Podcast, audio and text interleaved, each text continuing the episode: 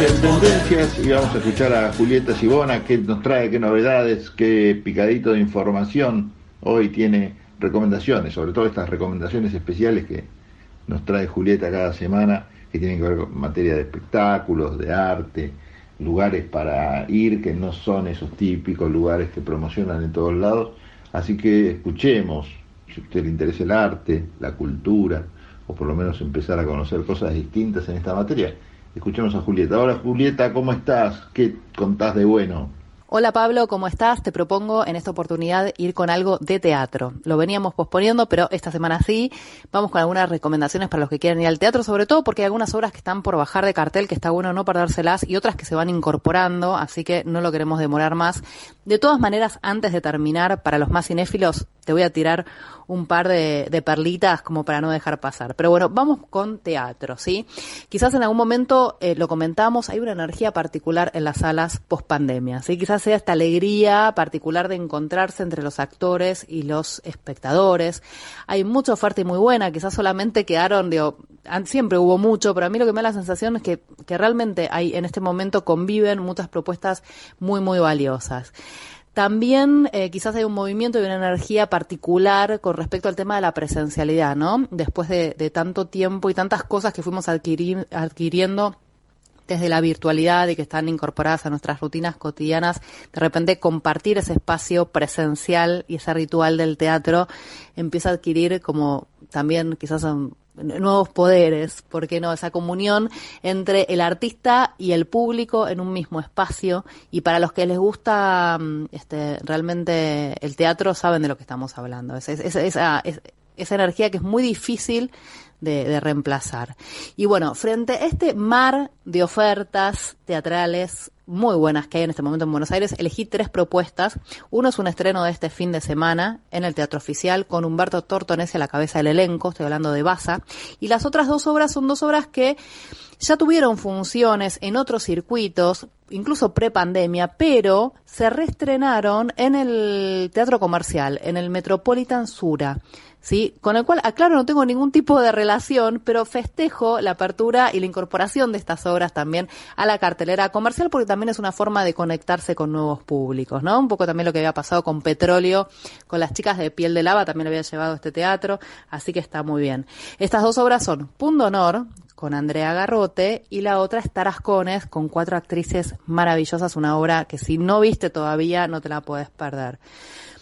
Estas tres obras yo creo no tienen nada que ver entre sí, pero la, pero me parece que sí tienen en común, por un lado, que son buenas obras, que tienen textos muy sólidos, que son obras que no se eh, contentan con solamente un elemento fuerte, sino que funcionan en todos los en todas las cuestiones que hacen en la teatralidad. Ahora vamos a hablar un poquitito más en detalle de cada una. Y bueno, esto que te decía el texto, ¿no? Eh, ya sea que se utilice para la comedia o en un este, en un registro desopilante como el de Tarascones. Son obras realmente muy buenas y sobre todo estas tres obras cuentan con bestiales y enormes interpretaciones em, de actores y actrices realmente muy poderosos. Y qué belleza, qué alegría cuando uno se encuentra con estos artistas que realmente, y con estas obras que realmente uno la pasa muy, muy bien. Si vos me preguntás en este momento, Che Juli, ¿qué hay para ver en el teatro? Yo te voy a decir, vamos con alguna de estas, que son Baza, Punto Honor y Tarascones. Y arrancamos con Baza, esta obra que está protagonizada por Humberto Tortonese, que se estrenó en el Teatro Regio, ahí en el barrio de Colegiales, en la calle Córdoba. Eh, tuvo justamente este sábado la función para prensa e invitados, una función a sala llena con una ovación final, un, un, aplauso sostenido y con mucha alegría también ahí en la sala. Y Baza se trata de una obra del autor ruso Máximo Gorky, que fue uno de los fundadores de lo que se conoce como realismo socialista. Máximo Gorky escribió esta obra en 1910 y después, consumada la Revolución Rusa, la reescribió por completo. Lo único que mantuvo de la estructura original es el carácter avasallante de Baza, esta mujer que crió eh, En la información de la obra dice esta caterva de inútiles a los que pretende controlar y proteger. Pero bueno, estos hijos que vivieron de arriba todo el tiempo y que está a punto de cambiar las condiciones. La, situación es otra y, bueno, y un poco se va a focalizar en la relación entre madre e hijos. Acá no hay en esta versión ninguna revolución rusa. De hecho, no, no hay ninguna referencia a, Rus a Rusia ni a ninguna revolución. Sí a una crisis financiera, sí a la inflación, sí a un estallido social latente. Eh, hay una casa, hay una empresa de casi, se van a tener que desprender, casi no queda nada. El padre fundador está al borde de la muerte, eh, su fortuna probablemente también, y los cambios que en un momento Baza frenó, parece que ahora no se van a poder detener.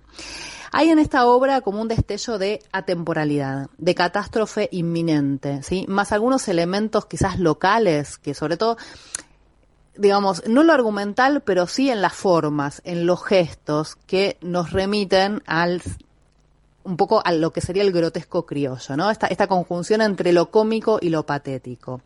También hay varios fuertes que tiene la obra y uno de ellos, por supuesto, como decíamos, es la actuación.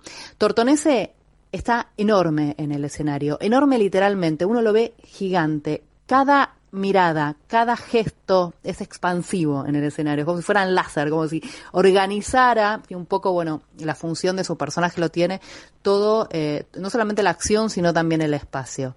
Eh, tiene un poder impresionante al interpretar a esta mujer.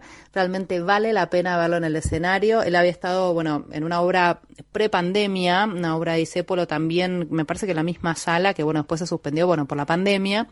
Pero qué maravilloso es verlo en, en el teatro. Espero que, que, se mantenga esto y que, que siga actuando porque lo queremos ver y la verdad que se disfruta muchísimo.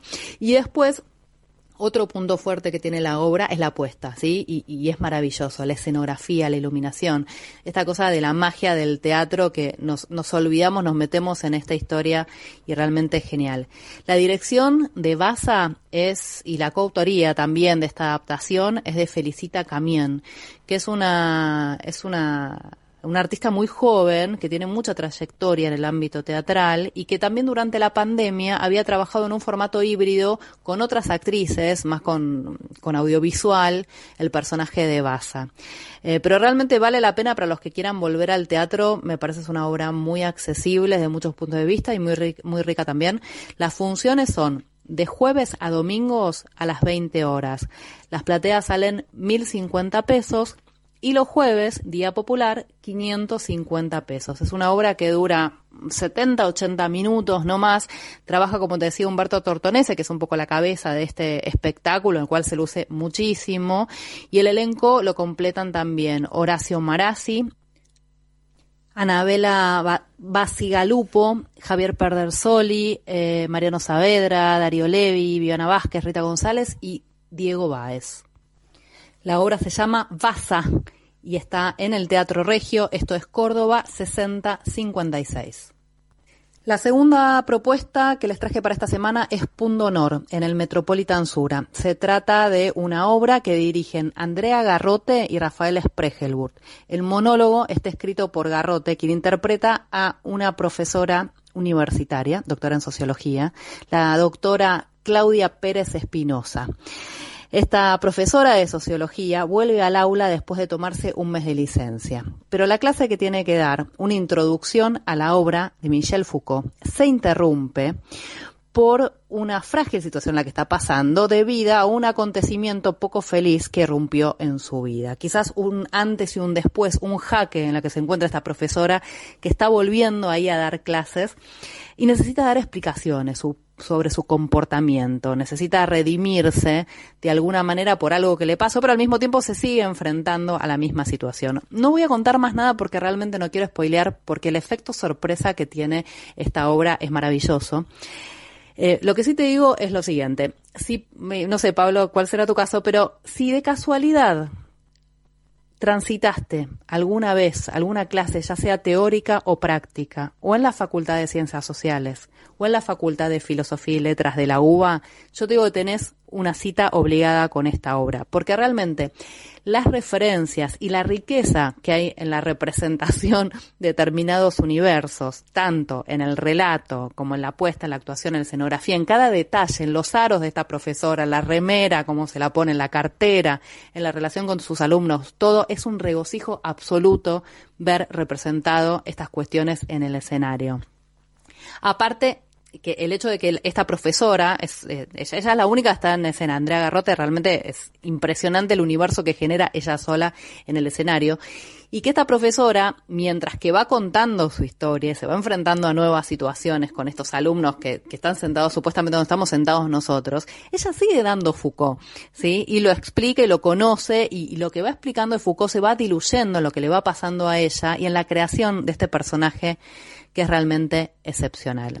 Yo hasta ahora la había visto en un momento en la sala eh, hasta el Trilce, ahí en, en Boedo, y ahora la volví a ver en el Metropolitan Sur y realmente me encantó y, y, bien, si bien la obra no tiene modificaciones sustanciales y está bueno cómo juega con el espacio y, y, uno también ve el, el, laburo que hace Andrea Garrote, cómo te convoca con la mirada, uno se siente realmente en un teórico de esta profesora tan particular. Es una actriz que, que hay que verla, hay que verla, hay que, que, ir a verla al teatro, hay que pasar por esa experiencia, ¿no? Tiene, eh, y, y, me parece que el mérito más grande que tiene, no solamente la actriz, sino también la obra, es el de hacernos reír, el de buscar complicidad eh, con las observaciones, con lo que está pasando ahí en el escenario. Es un humor accesible, pero que no subestima al espectador, ¿sí? Que nos identifica, y no por lo académico, eh, ojo, sino también que tiene la, esa capacidad de a través del humor poner en escenas, en escena,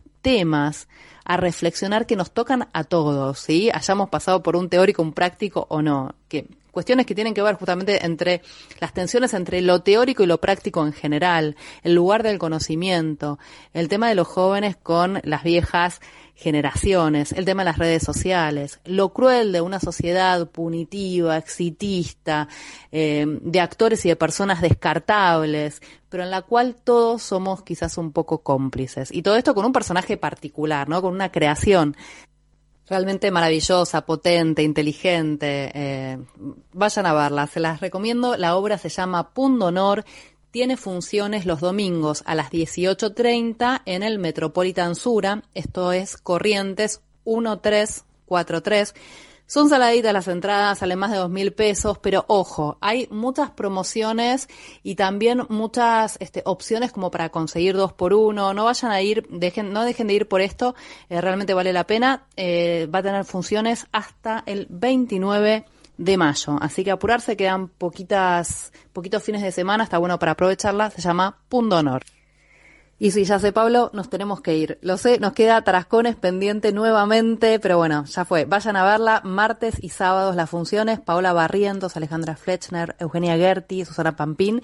Son unas bestias de la actuación, se transforman en señoronas, este, eh, ahí lindando con lo, con lo animal en un texto de Gonzalo y de María, escrito en verso que no tiene desperdicio, no para de reírte ni en los silencios, con la dirección de Ciro Sorsoli. ¿sí? Y bueno, y lo prometido es deuda. Para los más cinéfilos, les prometo la semana que viene, Pablo, si estás de acuerdo, hacemos los dos un picadito de películas que están en cartel en este momento para no perderse. Lo único que te adelanto, por si no llegan a estar en cartel, que están muy buenas para no perdérselas, eh, estrenos de esta semana. Un amor cerca del paraíso de Mika Kaurismaki, un director, una película viene de Finlandia bellísima, una película básica, una historia de amor, eh, una película que vimos mil veces, predecible, pero al mismo tiempo no podemos dejar de ver, eh, una belleza increíble. Y la otra es eh, Sistema Keops, si pueden ir a verla también una película argentina de Nicolás Goldbart, protagonizada por Daniel Hendler y Alan Sabaj eh, una buddy movie, estas películas, viste, de, de, amigos eh, distintos en una situación particular, una película de género, ¿sí? Con mucha violencia, pero paródica. Eh, también vamos a estar hablando de esto la semana que viene, pero por las dudas la mencionamos por si quieren ir esta semana al cine y no perdérsela. y de paso, hacen que, que dure un poquitito más en cartel. Pablo, nos reencontramos la próxima. Beso enorme a todos. Chau, chau. Buenísimo, Julieta. Re interesante todo lo que contás. Hemos tomado nota de todo. Nos reencontramos, si te parece bien, el martes que viene acá en Tendencias. Gracias.